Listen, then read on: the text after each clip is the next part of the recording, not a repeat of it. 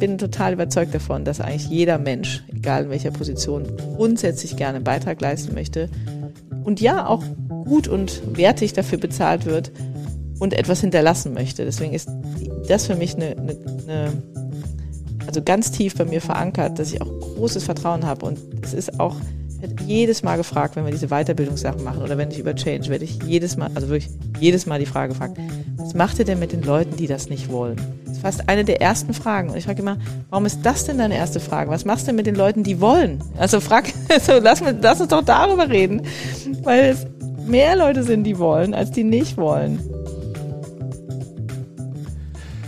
Willkommen bei Kluges aus der Mitte, dem Podcast von und mit Sabine und Alexander Kluge. Wer uns kennt, der weiß, dass uns Transformation von Organisationen brennend interessieren. Seit vielen Jahren beschäftigen uns die ungeplanten Bewegungen aus der Mitte von Organisationen, getrieben von Menschen, die Veränderungen anstoßen, die Freiräume nutzen, die bewusst und unbewusst in Organisationen vorhanden sind. In unserem Podcast sprechen wir mit Graswurzelaktivisten ebenso wie mit Gestaltern, mit Managern und Top-Entscheidern.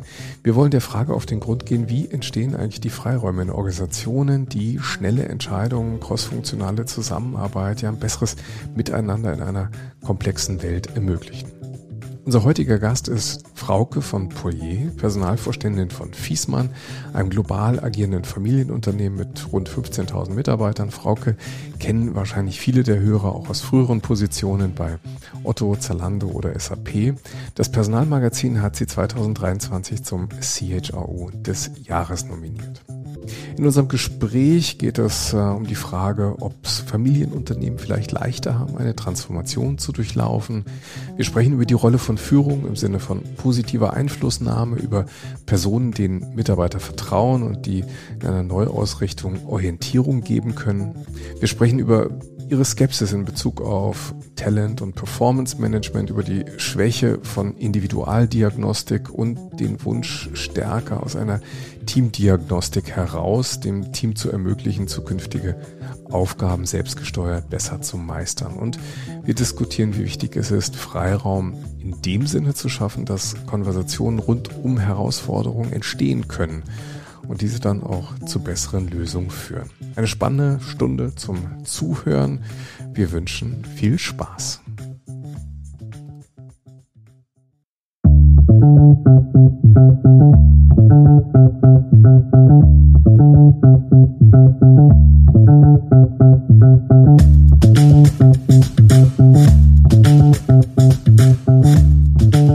Wir treffen heute Frauke von Poyer, Chief People Officer von FISMAN und das an einem ganz besonderen Ort am, im Maschinenraum in Berlins Mitte in der Zionskirchstraße.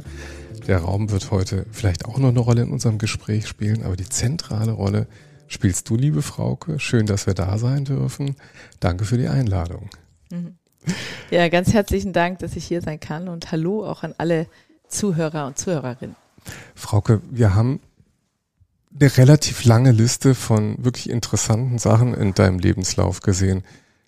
Gib uns einfach mal einen kurzen Überblick. Was ist die rote Linie, auf der du entlang gelaufen bist?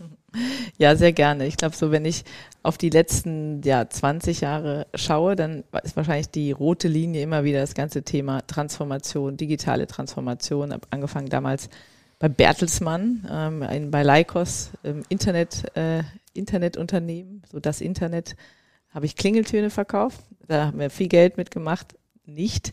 Und dann ging es weiter zu Otto vom Katalog zum Online-Geschäft. Bei Otto dann das ganze Thema Recruiting und People entdeckt. Das war sozusagen erst so gar nicht meine Schiene und dann ging es äh, bei Otto rein.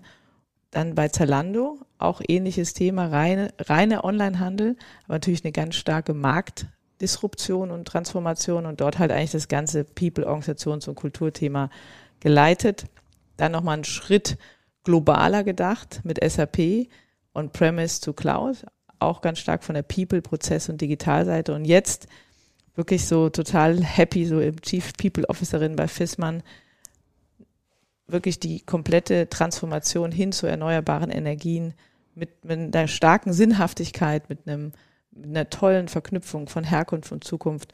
Und für mich ist das eigentlich genau das Thema, in einer Trans Geschäftstransformation, die am Ende immer was mit Geschäftsmodellen zu tun hat, die sich verändern. Und wie kann man das von der People- und Organisationsseite eben vorantreiben? Wir ähm, erstmal danke äh, für, für diesen Überblick. Ähm, ich glaube, wir, wir schauen auf ein interessantes Gespräch mit dir, weil wir uns hier jetzt im Besonderen ähm, mit dem Thema Führung, Führungskultur, Führungskompetenzen beschäftigen.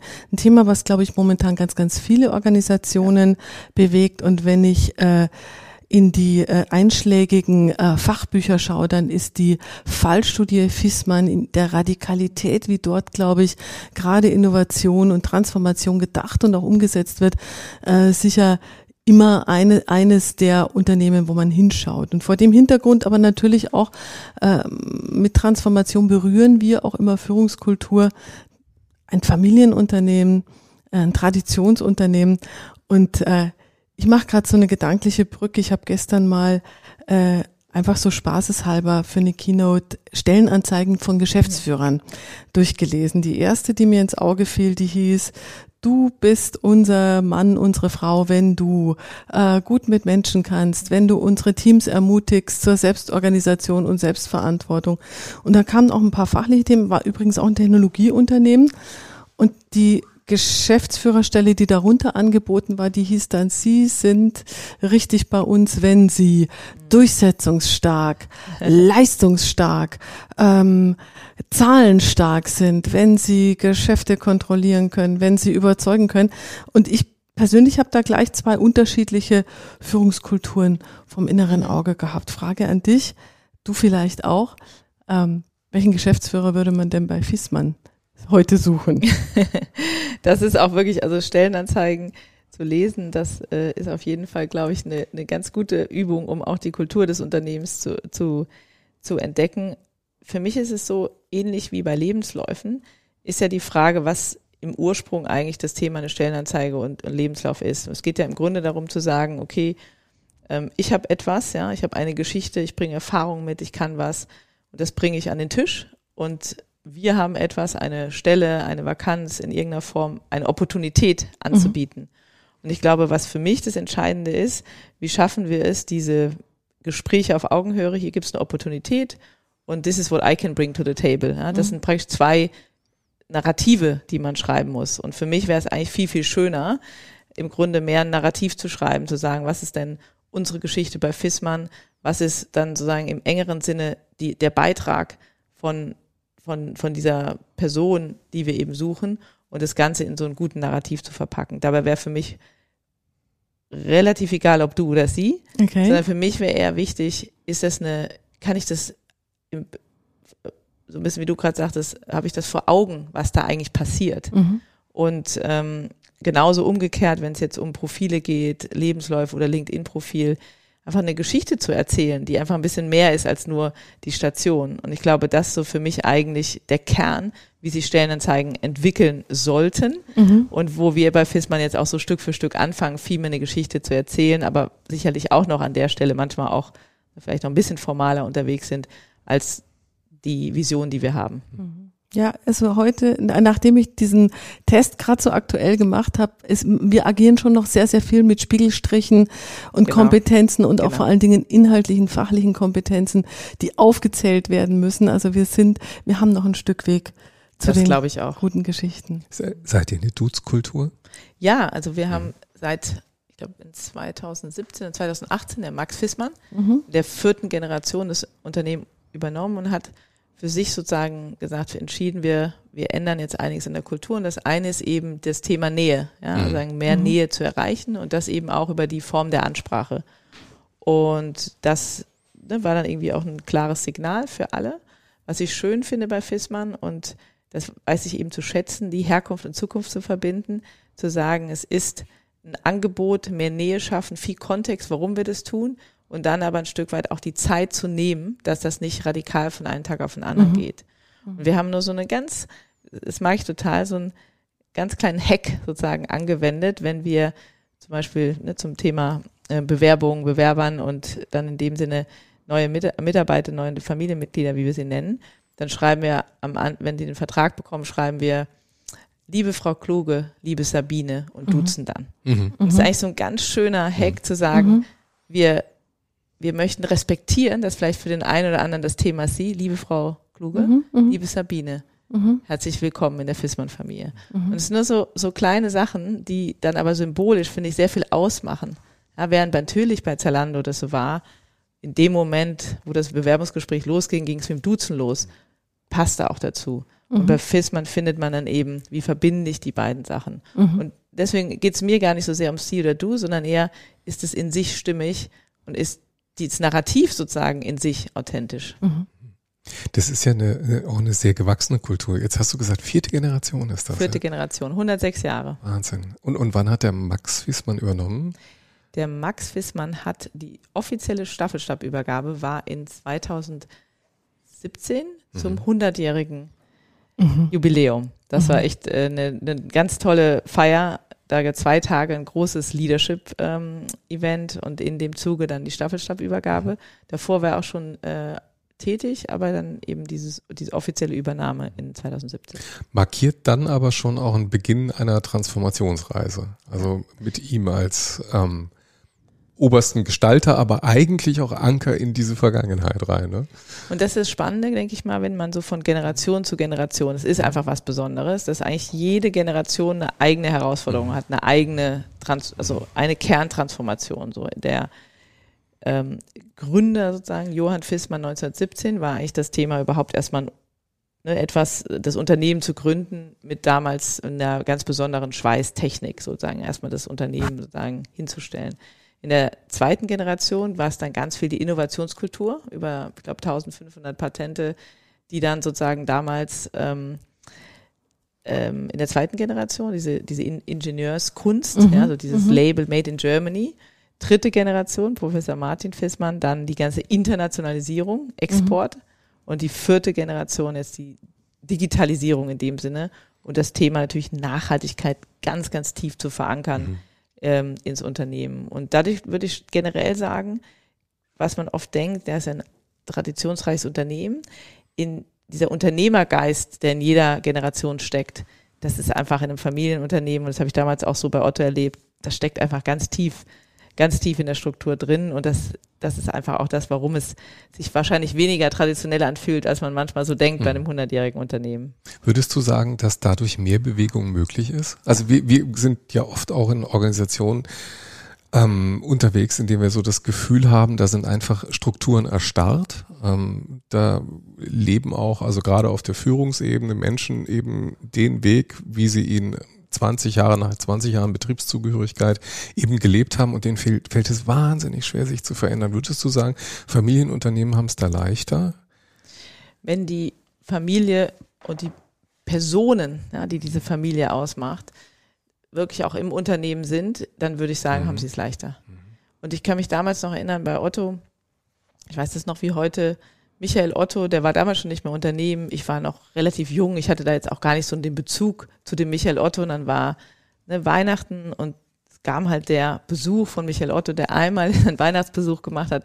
Und wir haben alle aufgeräumt und der ganze Tag war irgendwie äh, aufregend. Und ich war dann auch ganz aufgeregt. Und dann kam er vorbei und dann hat er kurz Hallo gesagt. Und es war irgendwie total elektrisierend eigentlich, dass da die Person stand. Und ich weiß noch, wie mich das irgendwie, obwohl ich davor gar nicht drüber nachgedacht habe, aber trotzdem mich angezogen hat.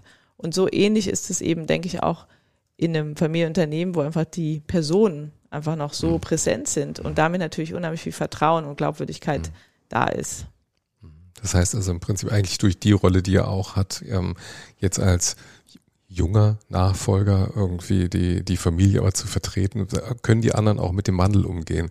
Also das, das ist ja immer die Frage, wenn ihr jetzt sagt, Mensch, wir, für uns heißt es jetzt eine neue Ära. Ähm, Digitalisierung hast du schon vorhin genannt, aber wahrscheinlich jetzt auch nach der Energiekrise auch komplett Umstellung auf ganz andere Technologien. Ähm, wie, wie, wie kriegt ihr das hin, dass die Führungskräfte da auch wirklich gleich sagen, okay, wir müssen das Ruder umlegen und wir laufen los? Und das ist nämlich ganz spannend, nochmal den Mhm. einen Schritt zurück zu, zu auch der Familienunternehmen mit der Person. Führung ist ja nicht ein, nur ein Konstrukt oder ein Konzept. Es sind ja Menschen und ich folge einer Person. Das heißt, das in, das ist natürlich in dem Moment, wo eine Person gestern da war, heute da ist und morgen da sein wird, mhm. viel, viel leichter zu folgen, weil ich eine Beständigkeit habe. Und das Thema Beständigkeit ist ja ein, sagen wir mhm. mal, Kernthema mhm. von einer guten Führung. Man ist ja auch nachgewiesen, dass jetzt nicht autoritäre Führung oder mehr demokratische Führung besser ist, sondern die Beständigkeit in der Führung. Und dann, wenn auch noch die Beständigkeit in der Person da ist, dann entsteht natürlich eine Sicherheit, die du selten so antriffst. Mhm. Mhm. Ihr seid ja in Allendorf, das ist, glaube ich, in der Nähe von Frankfurt. Es ist jedenfalls, ähm, ohne, ohne dass es despektierlich klingen sollte, jedenfalls auf dem ersten Ohrenschein nicht der Nabel der Welt. Wunderschön in Allendorf. Mhm. Müssen wir kommen, die Luft ist super. Ja, ich, äh, ich habe ja mit einem jungen Kollegen gesprochen, der auch schon erzählt hat, wie schön das da alles ist. Aber ähm, Unternehmen haben ja momentan ein bisschen Kummer, auch Nachwuchs zu finden. Und der Nachwuchs, der kommt gerne nach Berlin. Da gäbe es natürlich auch die wunderbare Möglichkeit, in eurem Maschinenraum sich anzusiedeln, aber ihr braucht ja auch Leute in Allendorf. Und wenn ich an Familienunternehmen denke, ich komme aus Ingolstadt, also es ist äh, kein Familienunternehmen, die Audi, aber äh, es haben ganze Familien, Generationen von Familien einen Staffelstab übergeben und dort gearbeitet. Es war völlig klar, also auch aus meiner Familie haben da Leute, äh, Großeltern, Eltern und Kinder, die da heute noch arbeiten. Und ähm, wird diese Tradition, also diese Form der Tradition, dass eben die Beständigkeit ja eigentlich auch in der, in der der, der Region Work. In der Region, aber auch in der Workforce, ja. weil, weil das halt der Arbeitgeber ist. Äh, wird das so bleiben oder glaubt ihr daran, dass das so bleiben kann oder spürt mhm. ihr in Allendorf auch, dass ihr da was tun müsst oder mehr tun müsst? Vielleicht nochmal einen Schritt zurück. Also wir sind jetzt 14.500 Familienmitglieder mhm. Und äh, davon sitzen viereinhalb, 5.000 in Allendorf. Also nur, dass man nochmal so von mhm. der, von, es ist einfach ein Drittel. Mhm. Und für uns ist, und deswegen ist, glaube ich, für uns auch das Wort Herkunft noch wichtiger als vielleicht das Wort Tradition ist das Thema Herkunft. Wo kommen wir denn her? Uns daran zu erinnern, wo wir herkommen. Ja, dass es wichtig ist, dass man nicht irgendwie vergisst, wo man eigentlich herkommt. Mhm. Und deswegen ist die Region für das Thema Herkunft und Teil dieser Kultur zu sein extrem wichtig. Wenn ich mir angucke, wo überall auf der Welt wir Standorte, Niederlassungen, Büros haben, Möglichkeiten haben, einfach auch zusammenzukommen, Orte der Begegnung zu schaffen und die Kultur, diese Familienkultur zu leben, dann ist das wirklich auf der ganzen Welt, vor allem in Europa verteilt. Und diese Möglichkeiten nutzen wir natürlich. Mhm. Das heißt zum einen natürlich Talentgewinnung auf, eine, genau wie du sagst, dort, wo auch die Talente sind. Wir haben jetzt gerade ganz frisch in Prag ein neues Hub eröffnet, weil wir sagen, da sind einfach viele digitale Talente, sind tolle Unis, Möglichkeiten. In Wroclaw haben wir ein ganz großes R&D-Hub. Wir haben hier in Berlin, ähm, das heißt, es ist schon so natürlich, Thema Zukunft, dass wir schauen, wir gehen dahin, wo die Talente sind und wo die auch bleiben möchten. Und, ja, und, nicht aber, sondern wirklich und, wir schauen, dass das, wo wir herkommen, auch genauso gestärkt ist. Mhm. Und wenn man nach Allendorf kommt, das ist wirklich, und das, ich war jetzt ja auch ähm, ganz am Anfang meiner Berufszeit, habe ich ja bei Hugo Boss Berufsakademie Ausbildung gemacht in Metzingen. Ja, und da haben die auch so einen tollen Campus hingestellt. Der Campus in Allendorf ist einfach super. Das ist ein mhm. ganz, ganz toller Campus. Man kommt dann auch gerne dahin. Also wenn man in der Region ist oder wenn man sagt, ach, ich kann mir vorstellen, meiner Familie mehr da aufs Land zu ziehen, ist wirklich wunderschön. Dann ist aber der Ort der Begegnung absolut modern. Ähm, also macht richtig Spaß. Mhm. Also unsere, unsere Kantine, es ist wirklich ein Restaurant, das Essen ist nachhaltig, die da gibt's Recaps und ganz tolle Barista und es ist einfach ein richtig schöner Campus. Mhm. Den, und das möchte ich wirklich auch, auch betonen, das ist auch total wichtig, die wir nutzen, also ob du in der Produktion arbeitest oder in der Logistik oder im Marketing, das ist der Ort der Begegnung, da kommen auch alle gleich zusammen. Und das finde ich total schön. Mhm. Und da, dazu musst du natürlich schauen, inwieweit das Thema Talente und wo sitzen die Leute, wie kriegst du das denn miteinander verbunden. Mhm. Deswegen gibt es für mich da gar nicht ein entweder oder, mhm. sondern einfach eine Möglichkeiten. Und mhm. was ich schon sehe, jetzt gerade auch durch die letzten drei Jahre, wir haben eher tatsächlich mehr Zulauf, wenn es um Bewerbung geht. Ist gar nicht, also auf, in die Region Allendorf, aber auch ähm, sehr viel halt auch außerhalb, weil natürlich das Thema Werteorientierung und der Purpose ja, rund um erneuerbare Energien wirklich aktiv zu sein, eher ein Hidden Champion im Sinne von nicht so großer Konzern, mhm. sondern wirklich ein, ein, ein Werte orientiertes Unternehmen, das ist schon, das zieht schon ordentlich, muss schon sagen. Da haben wir eine Geschichte, die wir ganz gerne auch immer teilen. Also die war für mich sehr einprägsam. Ich saß vor ein paar Jahren auf einem Panel mit einigen CDOs und ähm, natürlich war das große Klagelied, äh, wir kriegen den Nachwuchs halt nicht zu uns. Also wie, wie können wir eigentlich junge Leute begeistern, für uns zu arbeiten? Und da saß ein CDO, der sagte, ich habe überhaupt kein Problem, ich krieg das ganze Zeug waschkörbeweise. Mhm. Und der saß in einem Ort, der ist, habe ich mir seitdem gut gemerkt, der heißt Hasewinkel. Ja, und dann habe ich gedacht, wer zum Teufel will eigentlich nach Hasewinkel? Aber da wollen eben Leute hin, die der Purpose eben anzieht, nämlich Klaas Landmaschinen. Wir ja. möchten eigentlich das Ernährungsproblem dieser Welt lösen. Genau. Und das lösen wir mit Technologie und ähm, wir wissen, wie das geht und wir haben wirklich auch smarte Ideen dafür, wie wir ähm, die Welt füttern können. Und das ist anscheinend dann etwas, zieht. was zieht. Ja. ja. Und das ist eben, ich habe bei Otto hat mich das auch damals schon sehr beeindruckt. Die waren immer, hatten immer so eine sehr starke Nachhaltigkeitsstrategie, mhm. nachhaltigkeitsarm. Und ich weiß auch, damals bin ich ja ähm, bei Otto sehr stark so in diesem ganzen Thema von Katalog zu Online und habe dort dann angefangen, überhaupt das Thema Personal so übers Recruiting zu entdecken. Und da waren dann unheimlich viele mhm. Talente, die gesagt haben, ich komme wegen dem Thema Nachhaltigkeit. Und ich weiß noch, als ich da saß und dachte, ach wirklich und so, ach echt und so. Und ich habe das selber, glaube ich, auch noch gar nicht richtig verstanden. Dachte, ah ja, interessant und so, wirklich, ja. Hm. Und da habe ich das eigentlich auch schon so gesehen, ja, diese ersten Sachen. Dann bei Zalando, dann von damals 2011 bis 2018 war ich bei Zalando, von 200 auf 14.000 Mitarbeitende.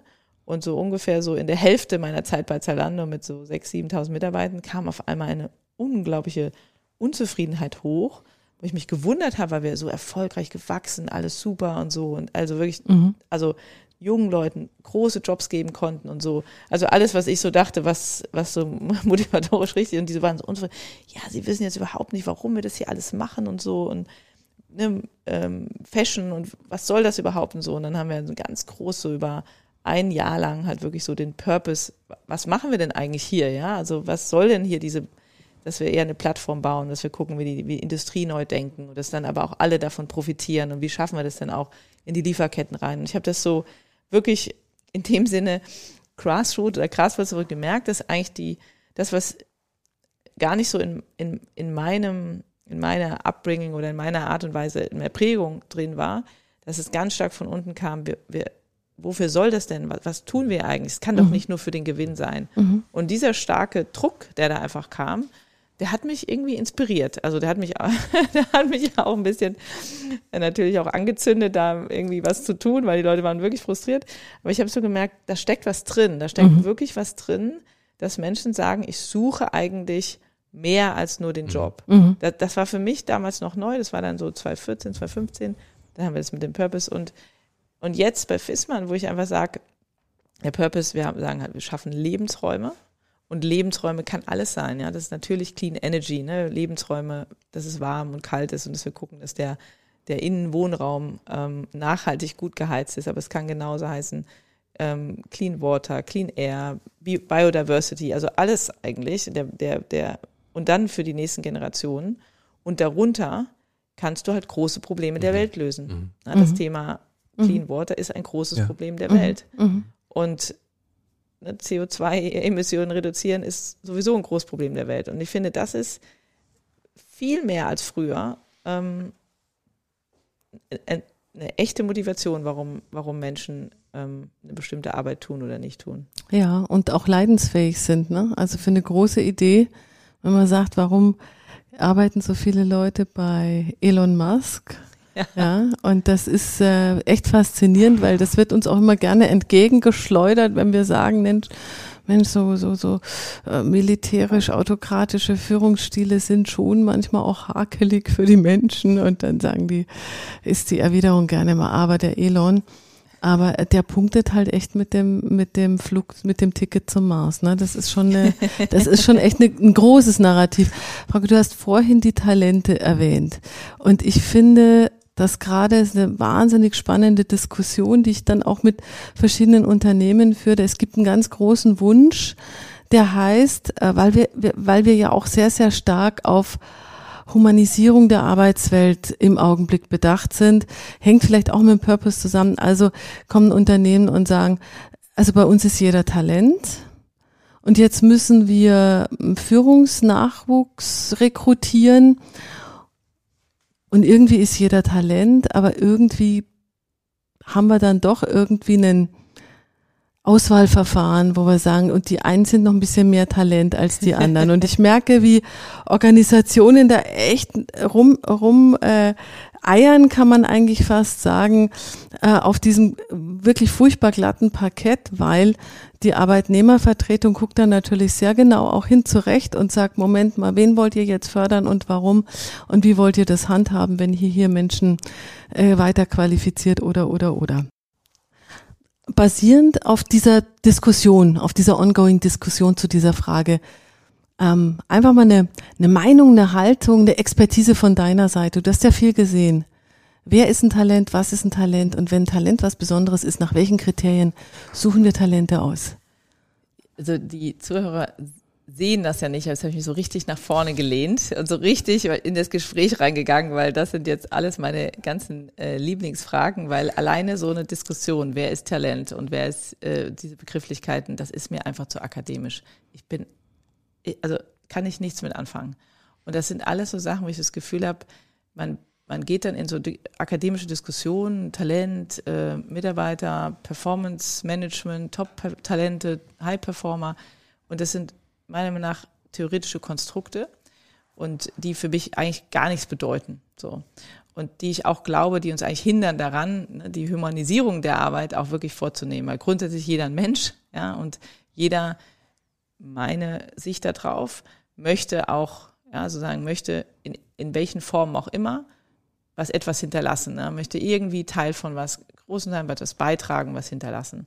So die einen stärker, okay, ich habe hier meinen meinen Vertrag, ich habe hier meine Arbeit und das ist klar geregelt in Schichten und für die Leute bin ich sehr dankbar, weil bei uns sind sehr viele in der Produktion, in der Logistik, die haben klare Schichten, die kommen zur Arbeit, die lieben Fissmann und die sind einfach total loyal. Die anderen, die sagen, okay, ich hab, möchte für mich nochmal viel mehr Erfüllung in der Arbeit und haben da vielleicht irgendwie andere Wege.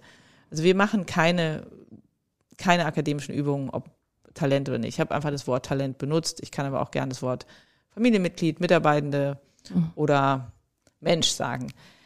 Was für mich, aber um auf deine Frage vielleicht noch konkreter zu antworten, was ich festgestellt habe bei jeder Form von Weiterqualifizierung, in dem Moment, wo wir versuchen, einzelne, einzelne Personen zu bewerten, ihre Leistung zu bewerten, ihre Fähigkeiten zu bewerten oder zu bewerten, ob sie jetzt vielleicht von ihren Fähigkeiten von A nach B gehen könnten, passieren einfach sehr, sehr viele Fehler. Und zwar, weil du eigentlich Datenpunkte sammelst, die ziemlich sicher sehr falsche Datenpunkte sind. Das heißt, wenn man in so eine äh, Datenlehre gehen würde, so eine Datenwissenschaft, Data Science, würde man immer sagen, man braucht extrem viele Datenpunkte von sehr, sehr vielen Perspektiven, um dann tatsächlich eine Wahrheit, also damit sich die, die richtigen Daten rauskristallisieren. Wir haben in der Regel zur Verfügung irgendwie eine Führungskraft hat Daten, die Person hat selber noch von sich Daten, was sie denkt, wie sie ist. Und dann sagen wir vielleicht manchmal noch, hier, wir fragen noch zwei Kollegen, die haben dann auch noch Daten. Aber das ist ein in sich ein System, was eigentlich nicht funktioniert. Bei Zalando haben wir genau das versucht mit sehr vielen Data Scientists. Das ist natürlich auch ein sehr datengetriebenes Unternehmen, dass wir gesagt haben, wir müssen, müssen mindestens 200, 250, 300 Datenpunkte sammeln, bevor wir überhaupt eine Aussage treffen können, ob irgendein Mitarbeiter eine bestimmte Fähigkeit hat oder so. Und diese Datenpunkte werden eigentlich über Beobachtungspunkte gesammelt, weil mehr kann ich ja auch nicht machen, als ich beobachte jetzt irgendwie, mhm. ne, mhm. ob du mhm. jetzt hier nach vorne oder nach hinten gelehnt sitzt und ob du dich in ein Meeting einbringst. So, das hat ziemlich gut funktioniert für eine, für eine Weile. Und ähm, es ist etwas, was aber auch zu einer Kultur passen muss. Das ist passte zu Zalando, weil das völlig normal war für die Leute, so viele Datenpunkte und ständig Feedback gegeben wurde und Feedbackpunkte und mit Apps und Technologien die Daten erheben wurden. Bei Fissmann ist es so, dass ich gesagt habe, ich möchte eigentlich unbedingt, dass wir jede Form von ja so Fehlern, die dann einfach passieren, weil dann irgendeiner findet, dass irgendeiner jetzt was kann oder nicht kann, möchte ich eigentlich komplett rausnehmen. Und wir schauen einfach auf die Fähigkeiten der Zukunft, die wir brauchen, um die nachhaltige Transformation, um hin zu, zu, erneuerbaren Energien, um Wärmepumpen entwickeln können, Wärmepumpen verkaufen können, Wärmepumpen, die Servicetechniker das irgendwie einbauen können und, und, und. Und deswegen machen wir es rollenbasiert. Mhm. Einfach rollenbasiert.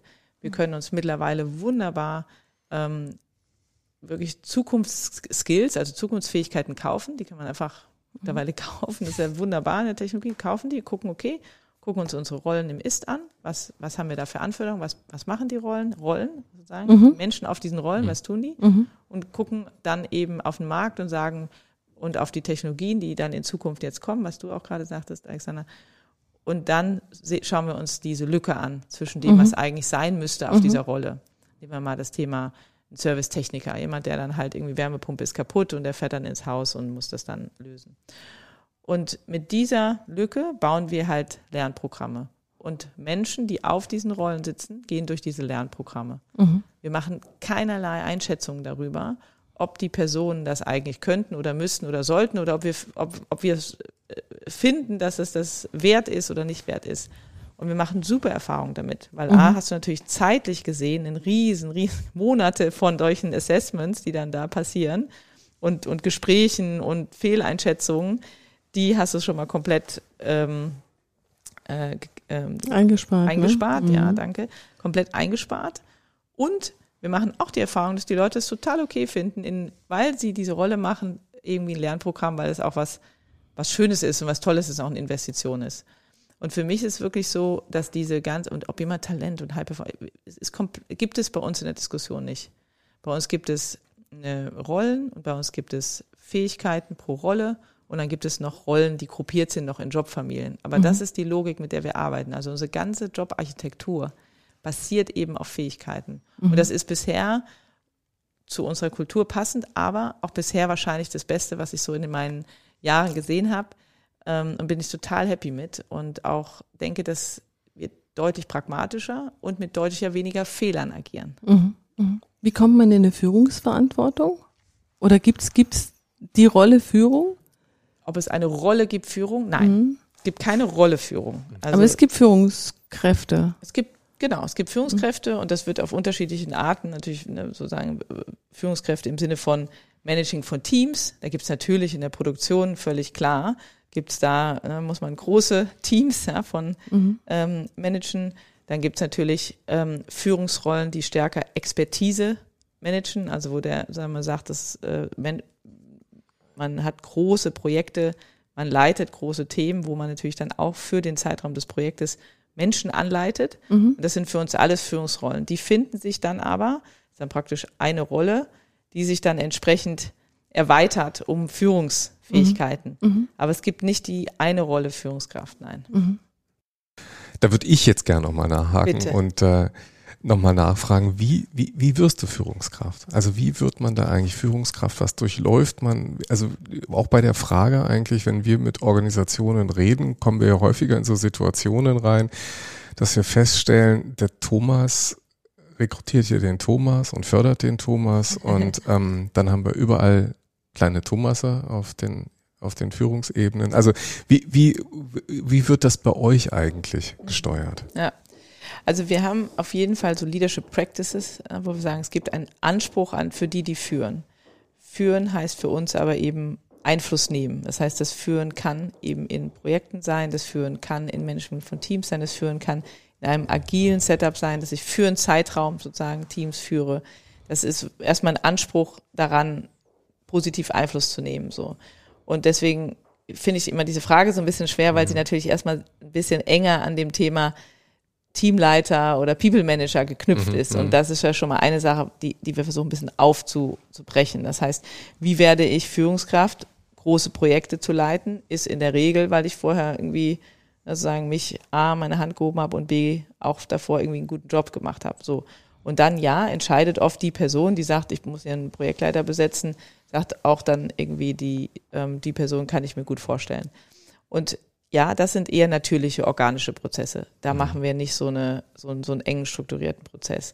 Genauso auch, wenn man sagt, man möchte jemand eine ähm, Führungsverantwortung im Sinne des Teamlead und sowas geben, da gibt's genauso, ist es eher organisch. Ja, mhm. dann, dann, man macht irgendwie, hat sich hervorgetan und macht, macht da irgendwie auch eine, eine gute, eine gute Arbeit und kriegt eben die Möglichkeit von dem, der die Möglichkeit anbietet. Ist, wie gesagt, es geht ja immer, was wir hatten das immer stellen, es geht immer um Opportunitäten und was mhm. kann ich an den Tisch bringen. Mhm. So. Mhm. Und ich versuche, was ich versuche zu sagen, ist die, die Objektivierung von etwas, was eigentlich, wo du eigentlich mehr Fehler machst, als richtig machst. Das ist der Teil, der mich stört. Mhm. Absolut. Und deswegen ja. eher organisch. Was mhm. wir machen von der People-Seite, People Analytics-Seite, ist sich natürlich auf einer, sag ich mal, Organisations- und Teamebene sich analytisch anzugucken, ob die Kultur, die wir ja zum Beispiel mit den Leadership Practices, die Art und Weise, wie wir eben auch bestimmte Themen vorantreiben, ob die auch dann hervorruft, dass wir eine deutlich höhere Vielfalt im Leadership-Team haben. Mhm. Und da gehen wir dann schon rein,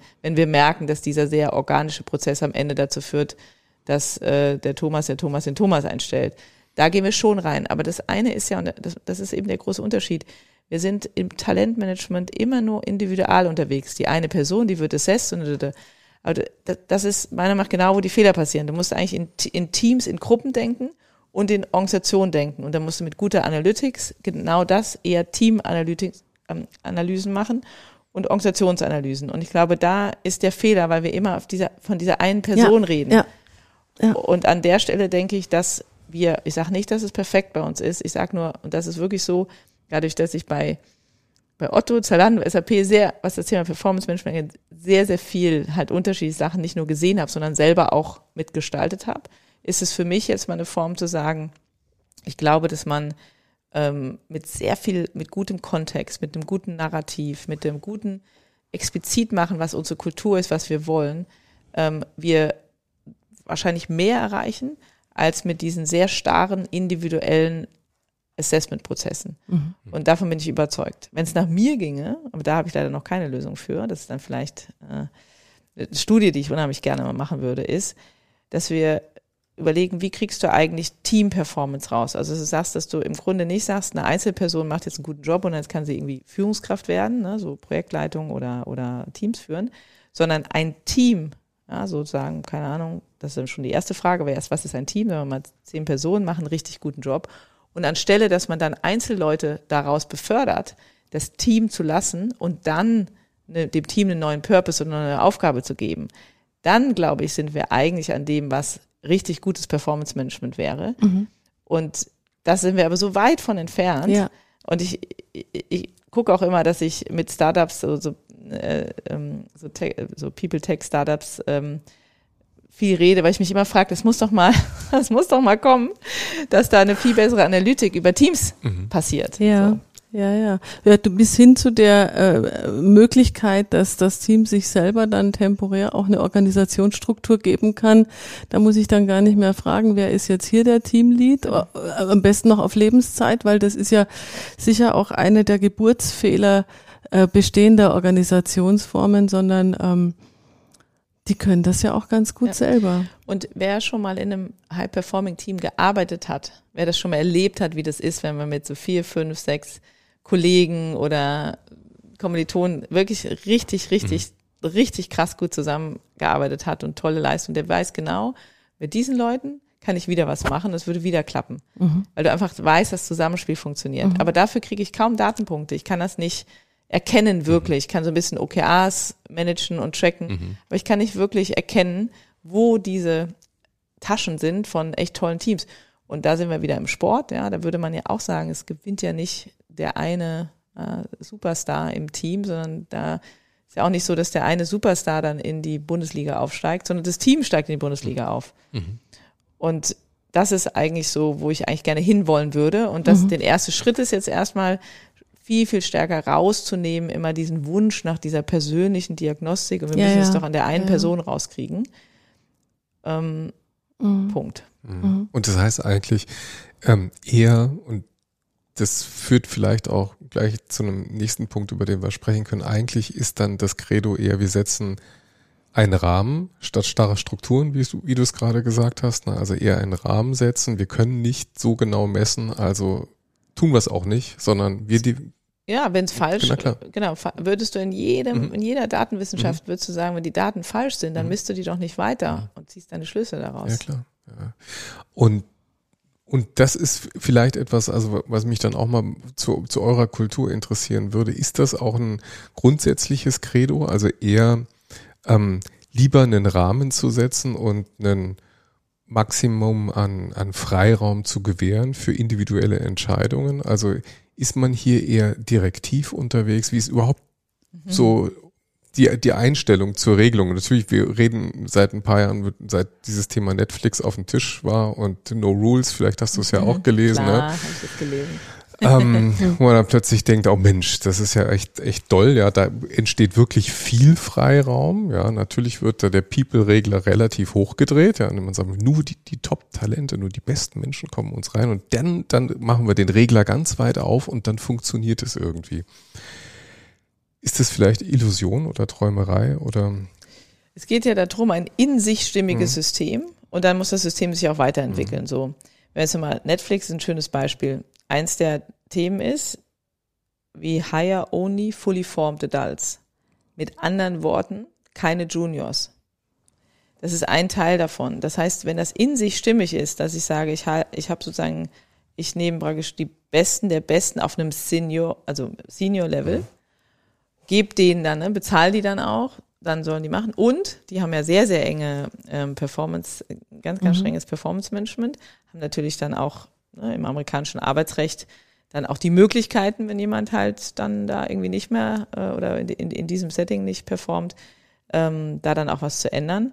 Und deswegen in sich war das ja stimmig. Das Problem war, dass dann, als sie das nach Europa bringen wollten, ich habe damals mit der ähm, Personalchefin sozusagen von Netflix, ich glaube in Amsterdam sind die damals, äh, glaube ich, dann so die ganze Europa Geschäft aufbauen, haben sie das Gleiche eigentlich gemacht. Ne? So, und haben dann versucht, in dem arbeitsrechtlichen Kontext, in dem Mitbestimmungskontext, in, in allem eigentlich diese gleiche Kultur zu bauen.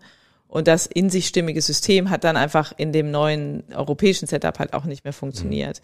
Deswegen für mich ist eigentlich so, es muss halt in sich stimmig sein. Und vielleicht auf den ersten Teil der Frage zu kommen, ähm, setzen wir lieber Rahmen und dann darin sozusagen viel Freiheit. Ich glaube, ich würde es so formulieren, der wir setzen gerne explizite Rahmen, wie die Kultur aussehen soll. Ich nehme mal das Thema mit dem Duzen. Einen Rahmen zu setzen, wir, wir und wir erklären auch warum. Wir sagen halt nicht, jetzt duzen wir uns alle. Das ist in sich ja, ach ja, also warum sollen mhm. wir uns jetzt alle duzen? Dann muss man erklären, warum wollen wir uns denn duzen? Einfach mehr Nähe kreieren, einfach ähm, persönlicher werden so. Und das ist der Rahmen und der ist halt auch klar und der wird auch erklärt und direktiv vorgegeben. Und dann lässt du aber vielleicht, ich, mit dem Thema Freiheit, vielleicht sage ich, lass man eher die Zeit, dass sich darin das dann entfalten kann. Und das Gleiche haben wir jetzt gemacht mit dem Thema ähm, hybrides Arbeiten. Wir haben halt Rahmen gesetzt und haben gesagt, es gibt so drei Worktypen. Wir machen nicht nur, wir erklären nicht nur denen, die im Büro arbeiten, dass sie irgendwie auch hybrid arbeiten können, sondern es muss auch für alle, die in der Produktion sein, muss dieser Rahmen stimmen. Wir haben also drei Worktypen und so läuft das. Und die Leute haben gesagt, ja, aber sag doch mal, soll ich jetzt drei Tage da sein, soll ich jetzt zwei Tage da sein? Sag doch mal so, ne? Und wir haben es nicht gesagt, gesagt sprecht euch ab im Team, sprecht euch ab mit der Führungskraft, guckt diese und es zieht sich natürlich so, dann, oh, und dann gab es wieder, eine, irgendwo gab es eine Führungskraft, die dann doch mal irgendwie eine Ansage gemacht, guck mal, jetzt gibt's doch die Ansage. Und es war, ist natürlich dann so viel, ich sage mal, viel Konversation und, und, und das ist eigentlich, was ich mir mhm. wünsche. Mir geht's nicht um dieses, also für mich ist nicht das Thema Freiheit den Mitarbeitern zu geben, ist für mich nicht ultimativ ein Ziel, sondern die Frage ist doch, wenn, wie schaffe ich Rahmen, dass in dem Rahmen die richtigen Konversationen stattfinden, dann, und dann daraus sozusagen mhm. was entsteht. Mhm. mhm. Ja. Und da ähm, an, an der Stelle, und das ist uns auch immer nochmal wichtig, wenn wir über, über Freiheit reden. Freiheit ist ja nicht Selbstzweck an der Stelle, sondern ähm, wir formulieren, also wir, wir machen uns viel Gedanken über den Freiraum, ja, der, der Freiraum, der entsteht, in dem mhm. man auch neue ja. Gedanken und Innovationen passieren. Und diesen Freiraum, also den gibt's ja im tatsächlich wörtlichen Sinne sitzen wir ja gerade hier drin in einem Freiraum. Ne? Also ihr habt hier in Berlin Mitte einen Raum installiert, der ja irgendwie auch Freiraum ist, in dem ich so das Gefühl habe, die Idee ist schon, hier soll auch Neues entstehen und neues Miteinander entstehen, auch mit anderen Familienunternehmen entstehen. Wie kommt das Neue in die Welt bei, bei Fiesmann? Also ist, ist quasi das Zentrum der Innovation von Fiesmann eigentlich in Allendorf und dort wird eigentlich erfunden und die neuen genialen Technologien? Oder passiert das eben auch an solchen Orten wie hier und dort? Und wie schafft ihr es dann, es nach Allendorf zu kriegen? Also wie kommt das Neue in die mhm. Welt? Eine bisschen abstrakte Frage. Ich versuche das mal runterzubrechen auf, auf, äh, auf so vielleicht ein, zwei Beispiele. Ne? So, mhm. also ich nehme mal als Beispiel ähm, hier in Berlin, in ähm, Berlin Mitte, tatsächlich nicht im Maschinenraum, sondern in der Friedrichstraße, da wurde halt das ganze Thema so Apps und also so 2016, 2017 mhm. so digitale Apps, wie kann man eigentlich sicherstellen, dass man Smart Home hat, wo man dann auch wirklich seine, sag ich mal, seine Heizung regeln kann und dass alles energiesparend ist und so. Und, die, und dafür braucht man natürlich auch die Talente, die Menschen, die sich damit auskannten. Da war natürlich Berlin ein super Hub, einfach ein Innovationshub, die unheimlich viel ähm, dann auch gebaut haben, Produkte gebaut haben und so weiter. Immer auf den bestehenden Produkten, die natürlich viel aus Polen, ähm, Allendorf und so weiter kommen. Und da war es dann wirklich eher so ein klassisches Inkubator, der das im Grunde stark gemacht hat. Und dann irgendwann die Integration dann auch ins, ins Kerngeschäft mit den üblichen Vor- und Nachteilen. So.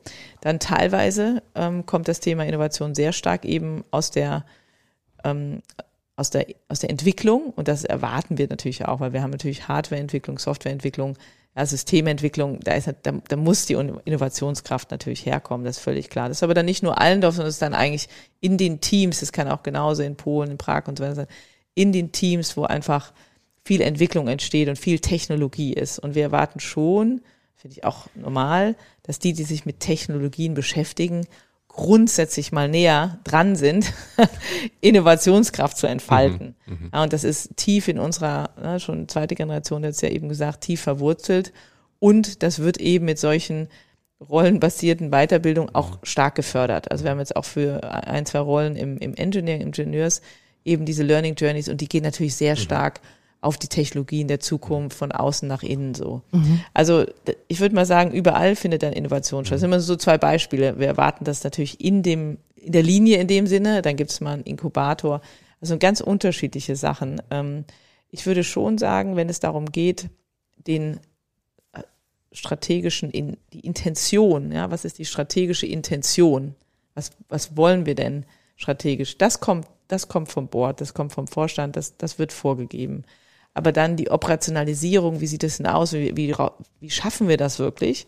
Das kommt ähm, von der Führungsebene, die mhm. entweder in Projekten oder mit den Teams zusammenarbeiten. Ja, gleichwohl, während du erzählst, denke ich so drüber nach. Ähm, vorher auf die Website von Sisman geguckt und da steht als erstes äh, was über schlaue Wärmepumpen. Und äh, ich musste gerade dran denken, mhm. Alexander, dass bei einem Automobilhersteller den wir gut kennen, äh, die Kollegen gesagt haben, wir haben uns dann mal ein Elektroauto ausgeliehen, die Kollegen an der Linie, weil wir haben irgendwie gehört, dass wir ab irgendwann auch Elektroautos bauen, aber wir haben überhaupt, ne, wenn du nach Benzin riechst, dann willst du kein Elektroauto bauen. Und dieser irrsinnig ja. disruptive Sprung von einem ja. Benzinmotor zu einem E-Motor ja. Oder von einer ähm, Gasheizung zu einer Luftwärmepumpe. Also das, das muss ja für Menschen, die eigentlich 40 äh, Jahre an irgendwelche Kessellösungen geglaubt haben, das muss doch für die eigentlich sein wie der Verlust der Heimat. Wie kriegt man das rein aus in die Köpfe oder in die Menschen?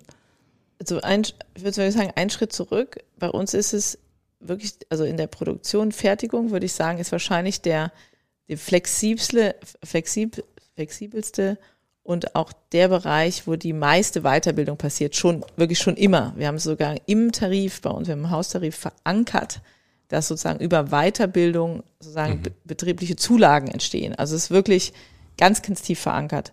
Wir haben ähm, viele Produktionsstätten ja, in vielen, äh, in vers verschiedenen Ländern in, in Europa. Eine der der wichtigsten in Allendorf, in Legnitzer, also in Volkmont in Frankreich, ähm, in der Türkei, in Manisa, Produktionsstätten. Und eins der Stärke dieser Produktionsstätten ist, dass du eben ständig die Linien umbaust und änderst und dann sagst, okay, jetzt wird in Manisa das gebaut, jetzt wird in Volkmont das gebaut und so weiter. Das heißt, die Menschen sind wirklich die ganze Zeit dabei, sich eben weiterzubilden, schon lange bevor unseren Weiterbildungsprogramm. Und wahrscheinlich, und das, das ist wahrscheinlich so ein bisschen der Trugschluss, dass man sich das so vorstellt, sag ich mal, der Bereich, der am, also viel, viel ähm, schneller sich ändern kann. Du, du, du, du änderst eine Linie und dann am nächsten Tag kommst du zur Arbeit und musst eigentlich was Neues lernen. Das ist fast noch der leichteste Bereich, wo du genau diese Weiterentwicklung und Veränderung hast.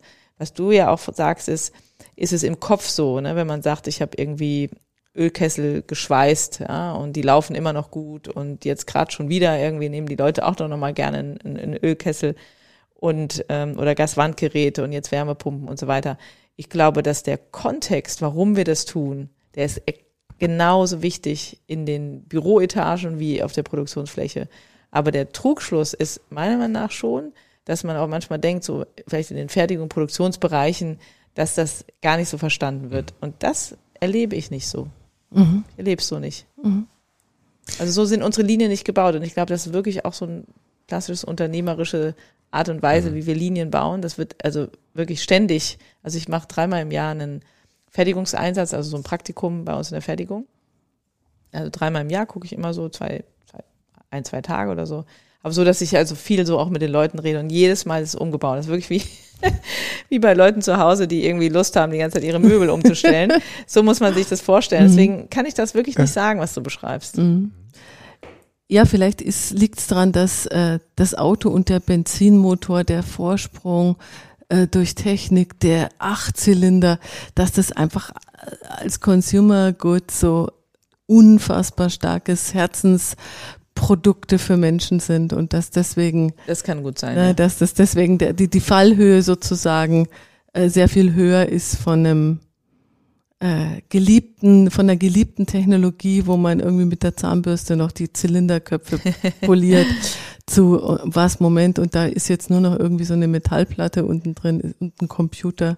Das ich glaube, aber trotzdem habe ich so den Eindruck, ne, das ist das ist natürlich auch immer eine, eine Kulturfrage in der Organisation, wie wird sowas gehandhabt und ähm, wie wird das gelebt über mehrere Generationen, so wie du es gerade beschreibst, ist es halt hier in der DNA. Ja? Also Lernen scheint ja irgendwie zum täglichen Alltag zu gehören. Und wenn es eben auch schon ähm, tatsächlich auch schriftlich fixiert und Teil des Incentive-Systems ist, dann, dann heißt das einfach, dass es auch meine, also meine verdammte Pflicht, aber auch eine Chance ist, mich weiterzuentwickeln und Neues auszuprobieren. Und das, glaube ich, ähm, ist leider nicht bei allen Organisationen so. Deshalb. Ich habe das ja, auch bei Zalando ja. immer erlebt. Also ich bin da, deswegen bin ich da immer so bei diesen, manchmal, für mich manchmal auch fühlt es sich an wie Vorteile, so ähm, ja, die Menschen auf dem Shopfloor oder auf dem, am Band mhm. oder Logistik, das ist so, wie ist das denn mit denen? Und ich habe immer, immer denke immer, wenn ich da manchmal die Fragen höre, zum Beispiel beim, bei, bei Zalando war das der erste Tag, gab es immer so einen großen Onboarding-Tag, so einen Einarbeitungstag. So, und dann sitzen da die Menschen vom Customer Service, die den ganzen Tag telefonieren oder die in der Logistik, die da irgendwie die Päckchen packen.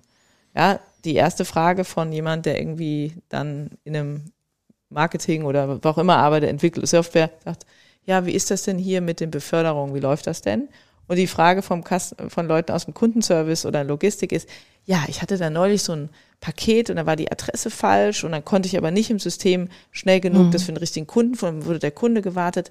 Wann arbeiten wir denn mal an diesen Systemen, dass das noch schneller geht für die Kunden? Mhm. Und es war wirklich mhm. lustig. Mhm. Die mhm. Anspruchshaltung von den einen am ersten Tag und die mhm. anderen, die total beschäftigt waren mit dem Kunden und wie das irgendwie funktioniert. Deswegen, ich bin da tatsächlich ähm, aus meiner Erfahrung raus, äh, ist für mich oft die, die Liebe zum Produkt, die Liebe zu dem Kunden und auch das, diese Nähe, die sich, die, das spürt, fühlt man ja. Deswegen mache ich auch so gerne einen Fertigungseinsatz, weil man ist dann an den, an den Geräten dran, man spürt es, man montiert es, ist einfach, einfach ein Ticken näher, fast noch an der, an der Zukunft dran als so, absolut, so manch einer.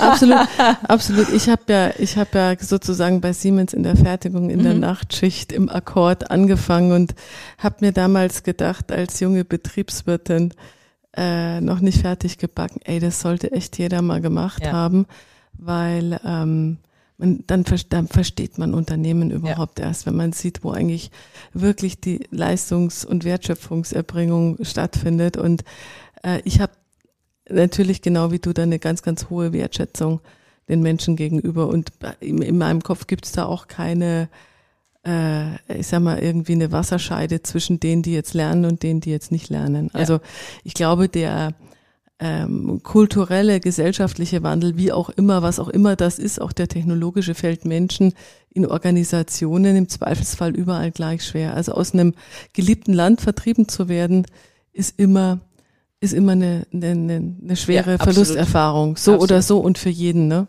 Ja. Mhm. Also ich ähm, bin ja noch im Board of Directors bei Hey Jobs und die arbeiten ja sozusagen an dem Problem, den, die nennen das ähm, Essential Talents, also praktisch die Menschen, die in der Medizin, in der Logistik, in der Gastronomie, im Hotelgewerbe arbeiten, die Fachkräfte, wo ja auch ein Riesenmangel ist und die mhm. natürlich auch dadurch, dass so ein großer Mangel ist, es auch oft schwer haben. Und ähm, da ist ja auch eine Art und Weise, wie wir die, die ansprechen, ja. Mhm. Und wie wir eigentlich zum Thema, ne, am Anfang unserer Konversation eigentlich die Stellen anzeigen, wie, wie kriegst du mhm. die Leute so und ähm, wo kriegst du die auch, weil die findest du ja dann auch nicht über LinkedIn. Also und ein Großteil wirklich dann auch des Themas ist, so eigentlich immer über den Inhalt der Aufgabe zu kommen ähm, und eben verknüpft mit diesem größeren Bild. Also mhm. was du eigentlich machst und warum du das machst und so weiter.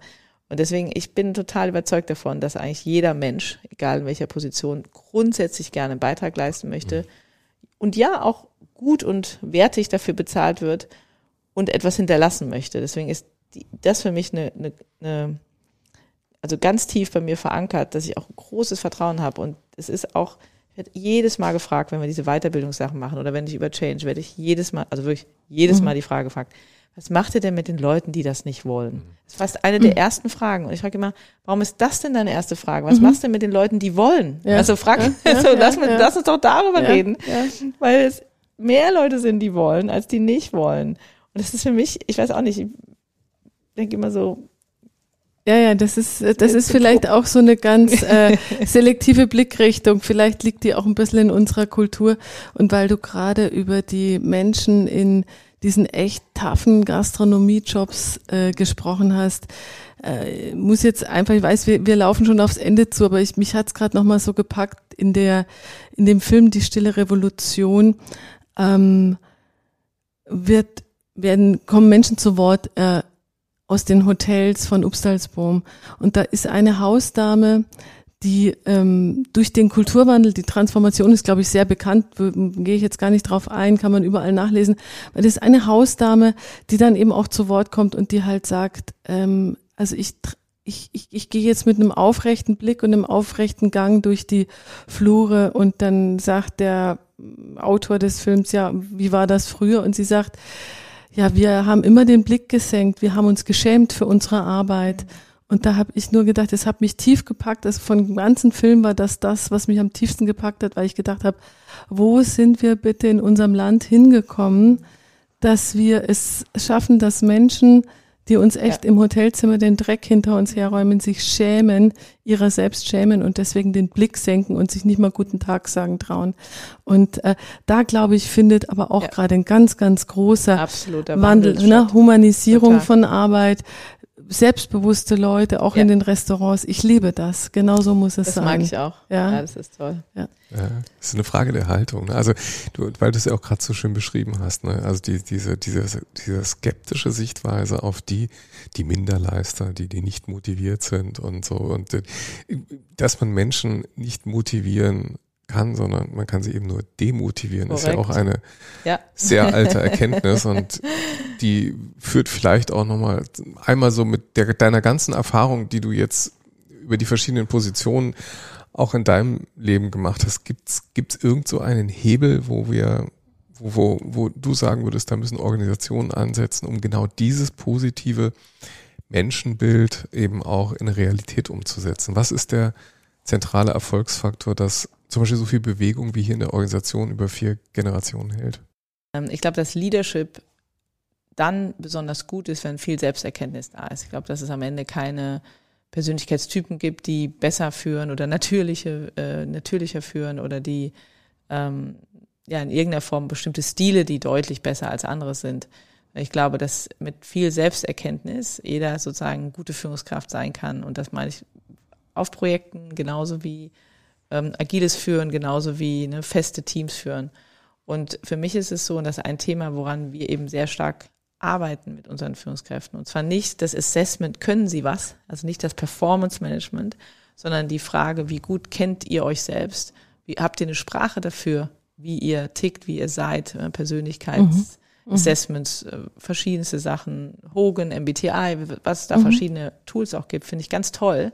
Und zwar dann, wenn sie eben zu einer höheren Selbsterkenntnis führen, eine bessere Sprache darüber, wie ich, wie ich ticke und ein deutlich besseres Verständnis darüber, wie andere ticken. Und da habe ich den Eindruck, dass das, dass das absolut ein Hebel ist, der unterschätzt ist, weil mhm. wir uns eben oft festhalten an dem Assessment von einer, von einer Performance oder Leistung mhm. oder Fähigkeiten, aber an dem Assessment von Persönlichkeiten und zu deinem Punkt, was macht diese Persönlichkeitsassessment und damit wieder die Daten, die man bekommt, so gut? Sie sind eben nicht bewertend. Sie bewerten halt nicht eine Persönlichkeit, sondern sie beschreiben eine Persönlichkeit. Sie, sie zeigen die Motivatoren und Werte. Und für mich ist da ganz viel drin, wo ich so denke, da ist was, was ich, was wir jetzt sehr stark uns eben angucken. Wir sagen, okay, wie können wir eigentlich mehr Selbsterkenntnis schaffen, mehr Verständnis schaffen, so dass man eben Brücken bauen kann, dass man dazulernen kann. Mhm. Ähm, und das ist für mich so ein Hebel, den ich ähm, immer wieder entdecke und jetzt gerade auch nochmal ganz bewusst beim Thema äh, Leadership einsetzen möchte. Ich finde, das ist ein schönes Schlusswort. Ja, das finde ich auch. Liebe Frau, wir haben das Gespräch sehr genossen mit dir.